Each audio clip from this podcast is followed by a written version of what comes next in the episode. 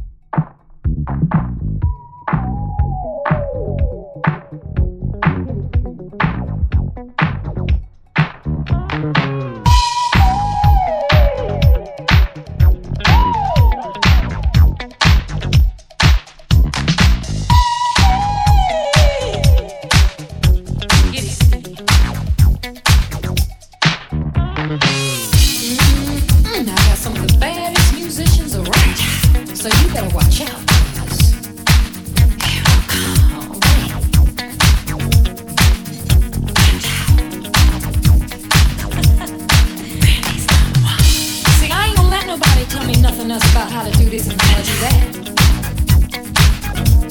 Cause you see, I ain't ready for no rap. One thing I found out for sure that the bottom line is all my decisions are decided by me.